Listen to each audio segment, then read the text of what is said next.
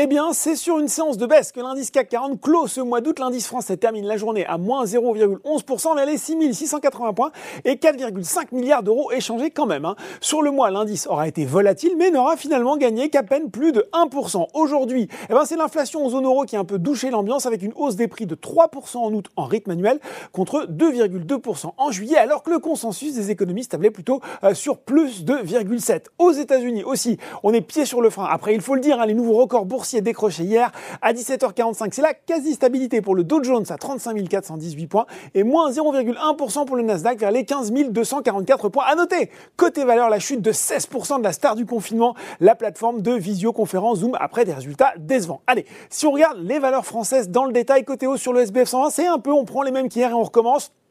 C'est Solution 30 qui domine les débats devant Valneva.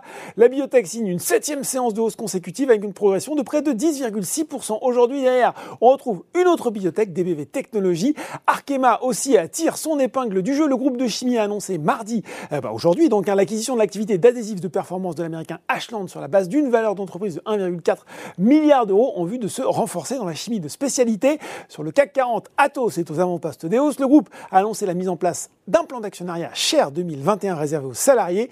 Bien vu aussi pour Essilor Luxotica, le géant des verres ophtalmiques et des montures optiques a lancé un programme de rachat d'actions portant sur l'acquisition d'un nombre maximum de 2 millions de titres, le tout sur une période débutant aujourd'hui et pouvant s'étendre jusqu'au 29 octobre prochain. Enfin, les bancaires Société Générale et BNP Paribas reprenaient du poil de la bête. Côté baisse, Soitec, ArcelorMittal et Sartorius Telim signent les replis les plus nets du SBF 120 sur le CAC 40. Et eh bien, en plus du géant de l'acier, c'est Vivendi qui était à la peine. Le groupe de médias a annoncé la cession d'une participation supplémentaire de 2,9% dans sa filiale Universal Music Group au fonds d'investissement Pershing Square dirigé par le milliardaire américain William Ackman.